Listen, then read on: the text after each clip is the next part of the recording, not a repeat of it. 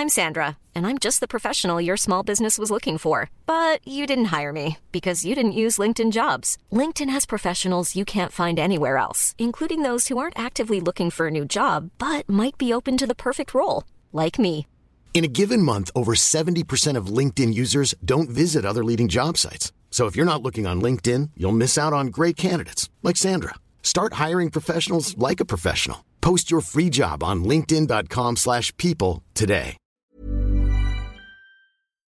Gran invento se llama este podcast, señores. ¿Por qué se llama así? Pues por el mayor invento en la historia de la humanidad, según yo, que es el Internet.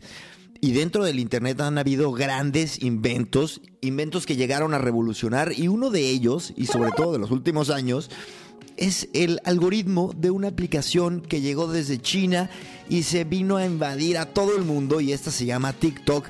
Evidentemente llegó una respuesta de Estados Unidos y le dijo, espérate tantito, vamos a ponerte a que te compre un americano, queremos que no tengas tanto poder y supuestamente representas una amenaza a la seguridad nacional.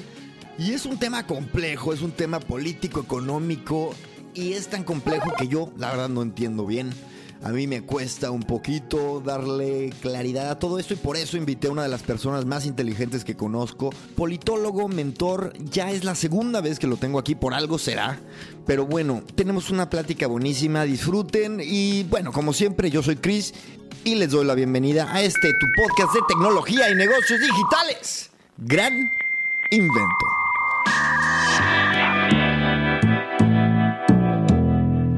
Daniel Meléndez, ¿dónde estás en este momento? ¿Qué onda, Cris? ¿Cómo andas? Ah, ¿En la vida, en la vida profesional o físicamente? Físicamente. físicamente. ¿En la Ciudad de México nos hablas desde tu depa o qué pasa? Desde mi depa en la Roma, muy a gusto, muy ruidoso como siempre, pero creo que uno como chilango se acostumbra.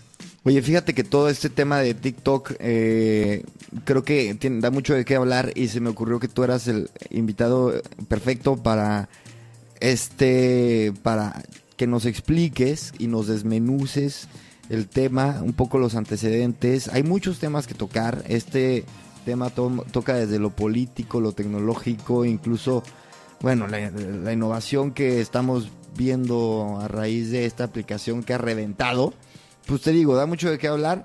Y tú eres una persona inteligente, letrada, educada, estudiada y con experiencia, así que empecemos, amigo. Eh, paréntesis, yo sé que esto es una entrevista formal, pero por favor ponme eso en mi perfil de Bumble, ¿no? No es cierto, ni, ni uso este, pero, pero si, si, hiciera algo así, tendría como mi... ¿Cómo, cómo le hacen las aplicaciones para para este, validar usuarios mis testimonials. Te invitaría a hacerme un testimonio. Por supuesto, con mucho gusto te pongo testimonial donde lo necesites. Hasta grabado si, si hace falta. Autografiado, venga. Oye, pues gracias por los piropos. Este, creo que sí es un tema interesante. No sé si es un tema que yo tenga la capacidad de desmenuzarlo, pero definitivamente es un tema del cual me interesa opinar porque me interesa, me gusta ser argüendero y creo que es un tema, tú sabes que yo soy de formación politólogo. Eres politólogo y aparte has estado en startups y aparte desarrollas tecnología hace cuántos, 12 años? 13 años, 13, 14 años. O sea, acabé en tecnología. Empecé a estudiar tecnología, empecé a estudiar ingeniería. Eso ya lo hablamos en la sesión pasada. En la entrevista este, pasada, escúchala, por favor. Este, empecé estudiando tecnología, no me gustó la parte técnica porque no tengo ese pensamiento lógico me fui a Ciencia Política y Administración por el tema estadístico y la vida me trajo de regreso a tecnología y soy el ser más feliz del mundo, involucrado en tecnología, más en temas de Product Design y Project Management, en emprendimiento. Ahorita estoy en, un nuevo emprendimiento enfocado en logística, del cual ya habrá oportunidad de contarte. Y bueno, ¿qué opino de TikTok? Creo que lo, que, lo, lo más importante de la conversación, desde mi punto de vista, va a ser el outcome de qué va a predominar, si el interés político, el interés económico o el interés tecnológico. Realmente eh, la situación que está viviendo ahorita TikTok es una situación 100% política, pero que abre las puertas a conversaciones pasadas de leyes antimonopolios, a conversaciones políticas. Es la, yo creo que es en nuestra, por lo menos en este año, y yo creo que en historia reciente, el caso tecnológico más importante donde la política se ha visto involucrado. El pasado que se me ocurre fue el de Sprint en 2013, cuando SoftBank le invirtió no sé cuántos miles de millones de dólares a Sprint. E igual iba a pasar un tema de que ya era demasiado dinero extranjero en propiedad de una telco. Entonces, digo, aquí creo que es algo más eh, arbitrario de, de Bebe Trump, que dice los chinos van a tener nuestra información y es un issue de seguridad nacional pero si empiezas como a analizar el caso desde lo político, desde lo legal, desde lo tecnológico, puta, ahí deja todo el espacio para innovar, necesidad para innovar. O sea, ahorita, bueno. Déjame, déjame hacer una pausa.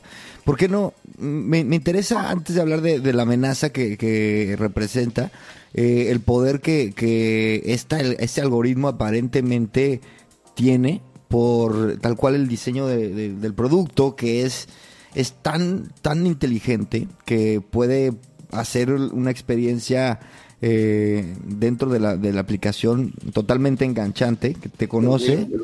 Es brutal. Es brutal. Entonces yo creo que, a ver, la, herramienta, sean o no sean una amenaza los chinos para la seguridad eh, nacional de Estados Unidos, sí creo que eh, es una herramienta que tiene tanto poder que asusta.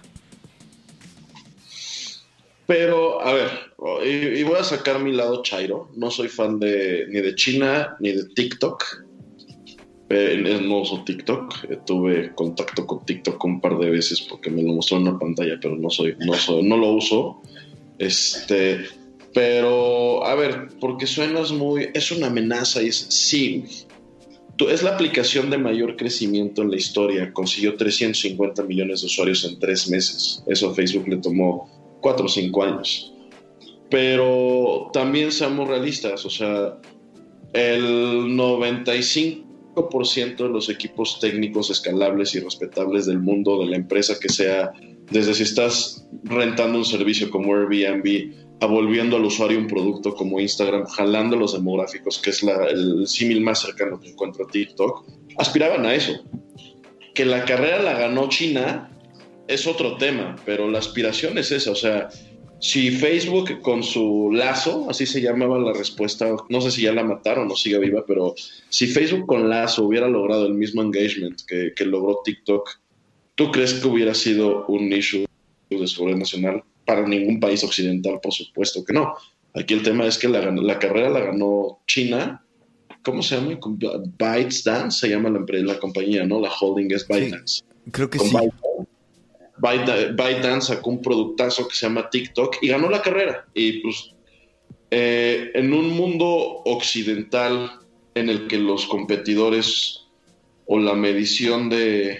Iba a ser muy vulgar, pero me, recordaste que... ByteDance, ByteDance. ByteDance, Este, en, un, en un mundo occidental en el que pues, la carrera y la, medición de ver quién es más pegón está entre puro, pura empresa americana, quizá llegase a jugar de repente fondos europeos o canadienses. No hay bronca, pero, o sea, yo creo que media hora no nos va a dar como para empezar a desmenuzar todo lo que hay detrás política y intereses, porque pues muchas empresas gringas y muchas startups gringas tienen lana de SoftBank, que es un fondo gigante que tiene el PIS. Sí sabes que son, sí que son el PIS. pero cuéntanos, pero cuéntanos, explícanos. Ok, el PS Limited Partner es la persona que mete lana a un venture capital. No es el que administra la lana, es el que aporta su lana y paga un fee de administración a los, a los VCs por administrar esa lana. Eso es un LP. SoftBank es uno de los fondos de venture capital más grandes del mundo. Eh, el fondo en el que le invirtieron a, a, WeWork, si no me recuerdo, eran 100 billones de dólares, billones gringos, o sea, de los, de los billones de adeveras. Y ahorita van a hacer un deploy de emergencia a otros 70. Es un fondo con mucha lana y uno de sus LPs más importantes es el príncipe de Arabia Saudita y SoftBank tiene lana en Uber, en Lyft, en un chorro de empresas. En Lyft no, estoy tan seguro, igual y estoy hablando más. En Uber 100%, en WeWork 100%, en un montón de empresas. acaban de comprar que esta semana una empresa de, Le acaban de inyectar una empresa de chips enorme, muy prometedora y tal. Sí, porque ahora la nueva carrera es que el quantum computing llegue a casa y a teléfonos en menos de cinco años, que sí, sí, güey, what a time to be alive, qué pedo. Pero bueno, yo no creo que sean cinco años, yo creo que van a ser diez, pero que nos toquen, nos toca. Este, regresando al tema original, pues un poquito de congruencia, como ya sonando grillillo, de que el tema con TikTok es que no fue gringa la que creció tan rápido. Y pues sí, y ahorita la discusión y, la arena en la que se tiene que definir es, eh, Oracle compró los derechos de operación de, la empresa. Tú, tú te gusta el fútbol, entiendes perfecto el fútbol. Es como si, como cuando Televisa y TV Azteca o Fox, creo que Fox, Fox y ESPN transmiten los derechos de la Champions. Lo mismo, o sea, no eres dueño de la Champions, no eres dueño del contrato de este Cristiano Ronaldo, eres dueño de transmitirlo. Digo, aquí hay mucho más variables implicadas, ¿no? Porque está la adquisición del usuario, la infraestructura. Eh, por tema de compliance, se genera una tercera entidad. Está ByteDance, está TikTok como producto y está Oracle.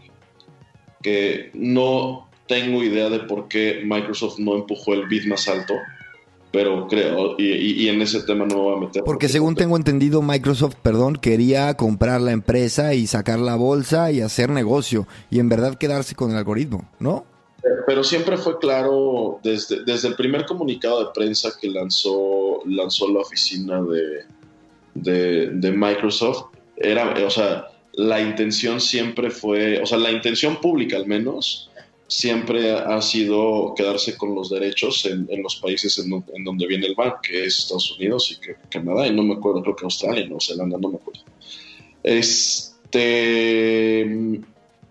pero no sé, o bueno, más bien, ahorita el tema, o sea, no sé por qué Microsoft dijo, bueno, pues, pues sí, sí, sí va como nos dijeron que nada más son las licencias, pues entonces no vamos nosotros Oracle entró, digo, Oracle es una empresa, es un gigante musculoso. Yo tengo mis deducciones como muy Oracle y SAP son empresas muy dadas a comprar innovación, literalmente como, y no sé si, si sea correcto hacer esta analogía, pero eso como, es como Oracle y SAP los veo como las cougars que se ligan morritos y les compran todo. O sea, son muy dados a comprar innovación para, para chupar para chupar juventud, güey, o sea, de nuevas metodologías de trabajo, cómo se acomodan las empresas. Eh, y es algo que el CEO de SAP reconoce abiertamente. Son un puto dinosaurio con mucho dinero que compra empresas para rejuvenecerse. También hay un eh, tema. El Oracle es, eh, creo que el cuarto jugador en Estados Unidos de cloud, ¿no? De, servidor. Y, y, a ver, se, se, comenta que esto representa un gran negocio para la, parte de, servidores de, Oracle. ¿Cierto o no? Eh, probablemente sí. No, no lo sé, no sé tampoco, porque ahí, ahí, ahí, hay, un, ahí hay una motivación interesante. Oracle en, en, servidores le va bien, pero su core business pues son sus soluciones, ¿no? Sus su software as service para un montón de compañías y que son softwares que luego tienen tickets por medio de 2 millones de dólares al año. Entonces, este, los resellers de SAP y Oracle hacen mucha, mucha lana, digo mucha lana entre comillas, pero hacen lana de revender productos de SAP y Oracle. Los verdaderos vendedores y los verdaderos deals que cierran SAP y Oracle ya a nivel enterprise son la, es lana brutal. Entonces, esa motivación me hace sentido, pero, o sea, volvemos a lo mismo. El reto es ya todas las entidades en este momento están en su macho, montadas en su macho, diría mi, mi, abuelita, este, porque eh, TikTok no va a correr en Estados Unidos sin que pase el compliance de seguridad nacional. Eh, China no va a soltar el algoritmo. Y Oracle está diciendo que se va a rifar el ruedo y va a generar la tecnología y los modelos de operación necesarios para que todo corra dentro de sus servidores, que fíjate que yo no había visto esa, quizás sí sea muy buen negocio para que, bueno, probablemente sí sea muy buen negocio, para que todo corra por sus servidores, pero sin, sin tener el código fuente. Que el gran reto innovador técnico va a ser cómo te aseguras, y, y, por eso es el juego de pónganse de acuerdo, cómo te aseguras pasar el compliance de seguridad nacional sin tener acceso al código fuente, haciéndote responsable. Entonces, y por eso crearon la tercera entidad. Espero que lo solucione. Ahorita, vendedor BetaDance, ByteDance, perdón, producto TikTok, comprador de derechos es Oracle, pero crearon una empresa en Los Ángeles, es una entidad, una entidad perfectamente estructurada, que la holding es ByteDance, pero tiene acciones Oracle y la intención es operar todo a través de esa empresa. ¿Y qué gana más allá de, supongamos que quitemos el negocio de los servidores, qué gana Oracle? ¿Dónde, ¿Cuál es el modelo de negocio detrás de, de adquirir los derechos de qué, güey? O sea, ¿van a comercializarlo? ¿Qué pasa? Desde mi punto de vista, mira, el de los servidores me gustaría explorarlo, güey, porque no lo había visto y me hace mucho sentido. Ay, está agarrando callo, Chris. Este... No, pues es que, es que este tema me, me, me trae acongojado. Yo creo que la mayor ganancia de Oracle, o sea, hazte una pregunta muy sencilla. ¿Por qué las dos empresas que hicieron bidding de Estados Unidos son empresas que fueron punta de lanza hace 20 años y no han vuelto a, a sacar nada. O sea, Oracle es una empresa muy rentable. a nivel enterprise es, es el papá de los pollitos junto con SAP. o sea, SAP es dueño de Salesforce, pero justo Salesforce es el mejor, el, más claro ejemplo de la forma de operar de, de estos viejos lobos de mar de, de, la tecnología. Es como Salesforce era, en su momento fue un emprendimiento que funcionó muy bien, le metían dinero, le metían dinero, le metían dinero, hasta que ya eran socios de la mayoría de la empresa, la compraron, sirvió para quedarse con un producto ganador, pero también para quedarse con metodologías de trabajo que ellos ya no tenían por obsoletos. Quizá esté siendo muy conspiracionista, pero repito, me llama la atención que los dos, eh, los dos este, oferentes más importantes son empresas de tecnología muy obsoletas. Entonces, yo creo que Oracle puede ganar lo de los servidores, no hace poca madre, pero también innovación. O sea, algo hizo bien TikTok, que yo creo que a cualquier empresa de tecnología con los recursos, el alcance suficiente, le conviene entender a la perfección. Y pues yo creo que una empresa como Oracle vio ese potencial y dijo, güey, lo aprendo, lo entiendo, no necesito el algoritmo, necesito la metodología con la cual llegaron a ese algoritmo y yo lo puedo ejecutar. Y empiezo a salir al mercado con productos más innovadores que no lo he podido hacer en 10 años en cuanto lo estandarice. ¿No es contradictorio que si no tienes acceso a la tecnología represente un, una suma en tu asset de innovación? Yo creo que sí, pero es que sí estás teniendo acceso a la tecnología, lo que no estás teniendo acceso es al código fuente. ¿Al Cuando, al código fuente. Ok, ¿Y qué, y, qué, ¿y qué es el código fuente? Creo que es importante hacer esa distinción porque uno, uno, que, uno que ha vendido tecnología en sus años, este, el, código fuente es un deal breaker muy grave entre el comprador y el desarrollador, porque el código fuente es la receta de Coca-Cola. O sea, es cómo se, cómo se construyó esto. Eso es el código fuente. Probablemente el core del código fuente jamás lo conozca Oracle por temas de, de límites en el alcance del contrato, pero definitivamente va a haber, y es donde sí cabe la innovación, y es donde Oracle está haciendo una apuesta interesante. Porque, a ver, regresando al, ejemplo, no sé si de la coca funcione, pero del mole que sea tu abuelita. Te va a decir todos los menos el principal. Aquí para que funcione la negociación entre Oracle, ByteDance y, y la nueva empresa de Los Ángeles, que va a ser la propietaria de TikTok, tienen que compartir toda la información hasta, hasta donde la ley ya los, los absuelva o, o sea, este, o no sea tan, o, así hasta que la ley los exima. Entonces eso le va a dar oportunidad a Oracle de conocer mucho de la operación y mucho de la forma de documentar, desarrollar producto, de programar de TikTok o de ByteDance. Entonces no va a conocer el código fuente, pero va a conocer puro plano, no va a conocer el plano más puro o el draft más puro, pero sí va a conocer los ductos de agua, o sea, cómo están los planos de la ingeniería hidráulica, de luz, este, los apuntalamientos del edificio, todo eso sí lo va a conocer. Entonces, sí le da no creo que, yo creo que Oracle tiene muy claro que le va a ganar lo de los servidores, se me hace una, el potencial que tiene TikTok en Estados Unidos es brutal, pero aparte le va a ganar en conocer qué hicieron bien, que es algo que Oracle no, no, lleva mucho rato sin lograr. Tiene muy, o sea, es una empresa que no va a desaparecer, es un gigante de la industria, yo creo que está definitivamente en el top 5, pero sus productos son muy obsoletos porque están enfocados a brindarle servicios a compañías obsoletas, compañías no, sí, o sea, lo digo en serio. Eh, compañías que tienen capacidad de pagar un ticket de un millón, un millón y medio de dólares al año en software y consultorías, no son empresas que se crearon ayer, Es más, ni siquiera son pymes.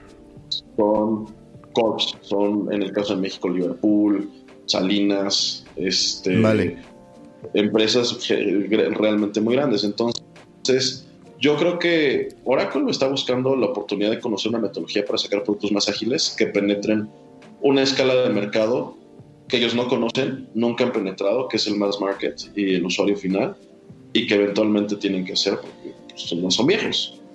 Ok, oye, desde tintes políticos, ah, eh, ¿qué, ¿qué, tanto habla este...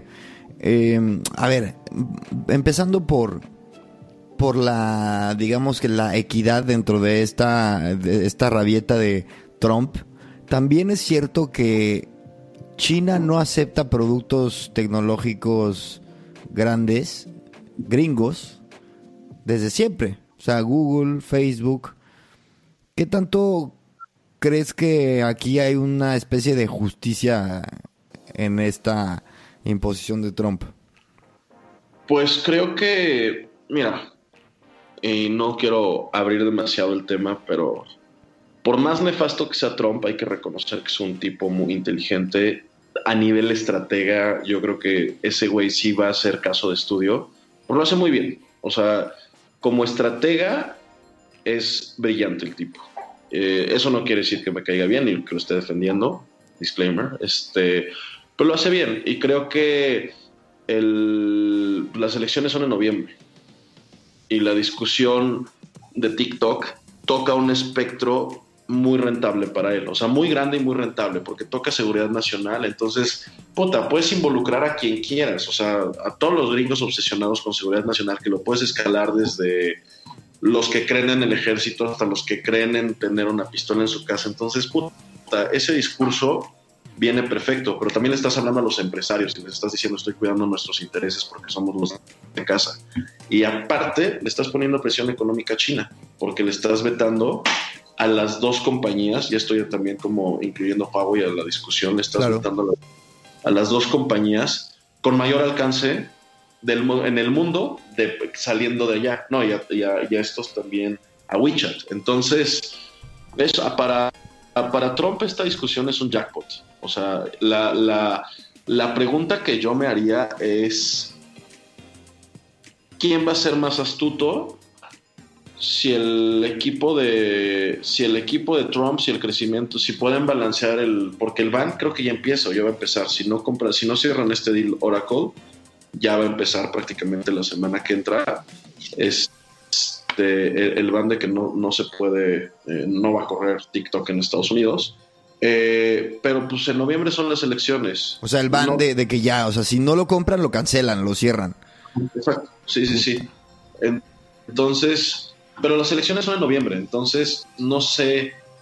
Ahí hay un dato muy interesante que analizar que es, más allá de que vaya a ganar Trump o no las elecciones, esperemos que no, pero quizá pudo haber dicho ByteDance, wey, hold your horses ver si podemos meter amparos, si no podemos meter amparos, pues que nos suspendan la aplicación en Estados Unidos mes y medio, dos meses, tres meses, seis meses en lo que se acomoda la presidencia gringa y volvemos a intentarlo y no, no tenemos que abrir nuestro algoritmo y el negocio es solo para nosotros. Creo que es un dato muy interesante el que los chinos o que ByteDance haya dicho no, no lo vamos a lograr, vámonos con un partnership. Un partnership donde van a perder un madrazo de utilidad y yo creo que sí van a poner en riesgo la, innovación o la visión de la empresa. Repito, no, no, soy fan de Oracle a nivel de innovación, pero eso te da un dato muy interesante que es de qué tamaño es el mercado gringo, que prefieres no parar tu crecimiento seis meses, sacrificando el chunk o el un revenue importante de la compañía, metiendo, a, la, holding que, tiene, que ahora va a tener el producto accionistas de una empresa gringa. O sea, sí te da un, sí te da como food for the thought de qué pedo con el mercado gringo. O sea, que, que estás dispuesto a sacrificar tanto. ¿Qué sigue después de esto, querido Dan? ¿Qué sigue después de esto? Repito, sí quiero que sea como mi opinión la que está hablando y no explicar como tal, pero yo creo que algo bien interesante es que si esto sí sucede, y most likely va a suceder, mm, ¿por qué no empezar a pensar que WeChat nada más necesita un vehículo legal y un partner que se quiera que quiera comprar el riesgo para entrar a Estados Unidos y, empezar a, competir con WhatsApp, por ejemplo. ¿Por qué no ha entrado WeChat a Estados Unidos? Por el mismo ban. Ah, sí. Eso no lo sabía. Sí, el, el, ban lo trae WeChat, lo trae, bueno, lo trae Tencent, que es la propietaria de, de WeChat, lo trae Huawei y lo trae este, y ahora lo va a traer TikTok. Entonces, y las que se le ocurra a Trump, porque esto es un tema de política, no es un tema, es un tema de estrategia política, en la que se le ocurra a Trump. Pero creo que si esto sucede y sucede bien, ya hablando en pro de la innovación y de la tecnología y de satisfacción al usuario, que pese a que no soy, y, y los últimos años he sido muy chairillo en el, en el tema de no quiero ser un producto y evito usar muchas redes por eso, este pero al final del día la gente le gusta y la gente disfruta TikTok y la gente si desaparece TikTok la mañana lo va a extrañar. Entonces, creo que es cool que suceda, o sea, pensando ya del lado del consumidor final. Creo que yo más bien trataría eventualmente de sacar como programas de educación para los niños para cuando tengan acceso a las redes sociales, porque sí, sí nos enfrentamos a algo socialmente muy cabrón en ese sentido de pues sí, son productos diseñados para que nos gusten y que tenemos en nuestra mano y que todo el tiempo nos están haciendo generar dopamina y ¿cuál, es la dopamina y este ¿Cuál es la otra que te da satisfacción? Dopamina, serotonina. pero, serotonina, pero son productos eh, diseñados para que te enganchen, para engancharte. No, sí, pero a ese nivel. Están diseñados para que si le picas aquí y tienen ese nivel de eficiencia de análisis. Si le picas aquí, tu cerebro va a soltar esta cantidad de serotonina. Si le picas acá, si no lo haces, si sabemos que acabas de cortar con tu novia y no te has metido a la aplicación, te vamos a mandar una notificación para que te metas. Entonces, sí son productos muy agresivos con la mente humana. O sea, ya estoy siendo bien chairote. no, y también tienen la, capacidad, la capacidad de entender eh, tu psicográfico y saber, por ejemplo, si eres un tipo de derecha, por decirte algo, y te quieren eh, llevar un poquito a la izquierda por medio de mensajes diseñados, por ejemplo, no sé, mensajes de si eres si eres fan de Biden, pues mandarte mensajitos de burla de Biden y tal que, de repente digas, oye, pues igual y me voy para la izquierda, para el otro lado. Y, tienen ese poder, o sea, eso, eso es real. ¿Cómo funciona el algoritmo de recomendaciones? Yo me estoy yendo un paso atrás. Yo lo que estoy diciendo ahorita es cómo funciona el producto como tal para que le quiera soltar toda esa información. O sea, en este nivel de equipos de trabajo desde Airbnb hay antropólogos sociales, hay antropólogos, hay filósofos analizando historia para decir, güey, esto tiene que ser aquí a ese nivel de fineza, llegan estos productos que está de huevos. Creo que es el men to be y para allá va todo, pero sí creo que tienes que educar a lo, o sea, porque tú y yo somos balagardos de 30 años, 33 años, ya entendemos las implicaciones. Un niño de 13, o bueno, no son niños, pero un adolescente de 13 años que le pongas este nivel de intensidad a, su cerebro para engancharlo, creo que está rudo.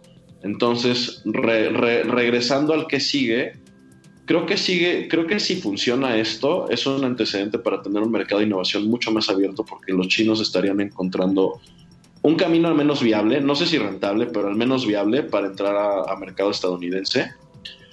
Y estaríamos viendo a las empresas gringas en una posición forzada, pero creo que el outcome puede ser saludable para decir, güey, tenemos que hacer partnerships con, con, nuestros pares o nuestras competencias gringas porque ellos quieren entrar a este mercado, nosotros queremos entrar a China. O sea, al final del día, y ya si lo vemos en el tema económico, eh, la política que, está, que se está haciendo gira en torno a los dos mercados más importantes del mundo, el chino y el gringo. Entonces, pues si esto sucede, los chinos ya encontraron una cómo entrar a Estados Unidos, pero también podemos hablar de que los gringos pueden, las empresas americanas pueden encontrar la puerta para entrar a China y se vuelvan un sinfín de partnerships que al rato vamos a ver, este, no sé, eh, eh, Samsung by Xiaomi, no sé, güey. O sea, estoy, sí, la verdad es que no, eso es, eso yo nunca lo había visto y es un potencial maravilloso. Me encanta es pensar que eso puede suceder. Estamos, viendo el primer antecedente real y probable de eso. Y, tuvo que ser con la empresa de más crecimiento, la red social de más crecimiento en la historia. Tuvo que ver que pues, uno de los compradores es uno de los titanes tecnológicos más grandes del mundo. O sea, creo que todas las cartas están como para establecer un antecedente, un precedente que da para, da para muchos casos de estos en los próximos 10 años o hasta que el gringo a Trump o a Estados Unidos se le quite su mega xenofobia. Oye, no quiero irme sin tocar el tema que yo sé que no somos expertos, pero sí ha, crecido, esto es un hecho, ha crecido los índices de suicidio en niños eh, de manera brutal. Eh, y claro, en los últimos 10 años que ha sido el boom de los de las redes sociales y bueno, a ver, entiendo que, es un tema súper delicado y complicado y aparte tú y yo que estamos en el negocio de, la tecnología, a veces es eh, con el ritmo que lleva este, este negocio es difícil ponerse a pensar en, en el problema y en las soluciones. ¿Tú cómo, cómo abordarías este problema? Ya, ya, ya, ya, ya te dije, o sea, no es una solución muy sencilla, pero, pues, güey, cuando eras, no sé si a ti te pasó, pero cuando eras adolescente, creo que nuestra generación fue la primera generación en la que tener educación sexual en la secundaria y la prepa no fue tabú. O no sé, en, mi caso, en mi escuela, nos dieron educación sexual desde sexto de primaria hasta, hasta el final de las épocas y no fue tabú, pero no fue tabú por dos cosas. Una, por la apertura, porque se empezó a abrir la sociedad, pero también porque ya había, o sea, yo, yo sí tenía compañeritos en, en, segundo de secundaria que, que, ya cogían con su morra sin condón y era como, a ver, escucha, ponte esto porque... Entonces, que ya follaban con su chica sin protección. A, los 13, yo igual me tardé un chingo, güey, pero como, venga, güey, este, tenían 13 años, no seas cabrón. Entonces, creo que con las redes es un poco lo mismo. Tienes acceso a tanta información y se conecta tanto con tu persona, con tu manera de ser, te vas a identificar tanto con la información a la que tienes acceso, que si, no te explican a una edad muy temprana que así está diseñado, y está diseñado para hablarte como te gusta, para que te haga sentir como te gusta, para que recibas la aprobación que necesitas a tus pinches 13 años, si no te lo explican, es o sea, eh, va a estar rudo. Entonces yo creo que la solución, y se me hace me chaira, pero creo que va a ser necesaria en algún momento, es empieza a educar a los niños, empieza a educar a las nuevas generaciones sobre el pedo que son las redes sociales. el ruedo en el que te estás metiendo. Sí, muy este, hay muchísimas propuestas, opiniones, es complicado porque es el sector privado. Y este, y claro, también es difícil distinguir dónde, dónde comienza la responsabilidad de las redes sociales tal cual. Se les está pidiendo que, que, que tengan un rol más activo en, en, los problemas que generan ellos como medios de comunicación y de interacción social. Pero bueno, eh, Dan, eh, gracias por acompañarme en este tema, güey. Eh, te mando un abrazo grande. Este, mándanos un mensajito de despedida quiero mandar un saludo a mi mamá, no, es cierto. Este, eh, pues un saludo de despedida, pues gracias, como siempre, por considerar que soy inteligente y que tengo algo que aportar a tu, a tu podcast. Siempre me da mucho gusto, porque sí te pone a pensar, sobre todo porque eres bueno escogiendo temas. Creo que este tema va a dar mucho de qué hablar porque es, una, es, es un antecedente, no es, no es un one time. Entonces, pues veamos qué pasa con, con TikTok, con Oracle, me fascina que haya sido Oracle, o sea, me llama mucho la atención que haya sido Oracle el comprador. Este, y veamos al rato quién, quién se va a rifar ese ruedo con WeChat. Yo no quiero, no quiero entrar a ese tema, pero por ahí se dice que el cofundador de Oracle, Larry Ellison, tiene ahí lazos con Trump. Y este, no sé si te sonaba, yo lo escuché y, y los más sospechosistas eh, dicen, güey, qué raro que, que, no se armó con... Pero la verdad es que no hay, sus, no hay sustento y por eso no lo quise poner sobre la mesa, pero nos despedimos para que se pongan a pensar en que tal vez es un complot de Trump y se van a hacer ricos. A la madre. Bueno, esto fue Gran Invento. Nos oímos en la próxima. Hasta luego. Chao. Adiós.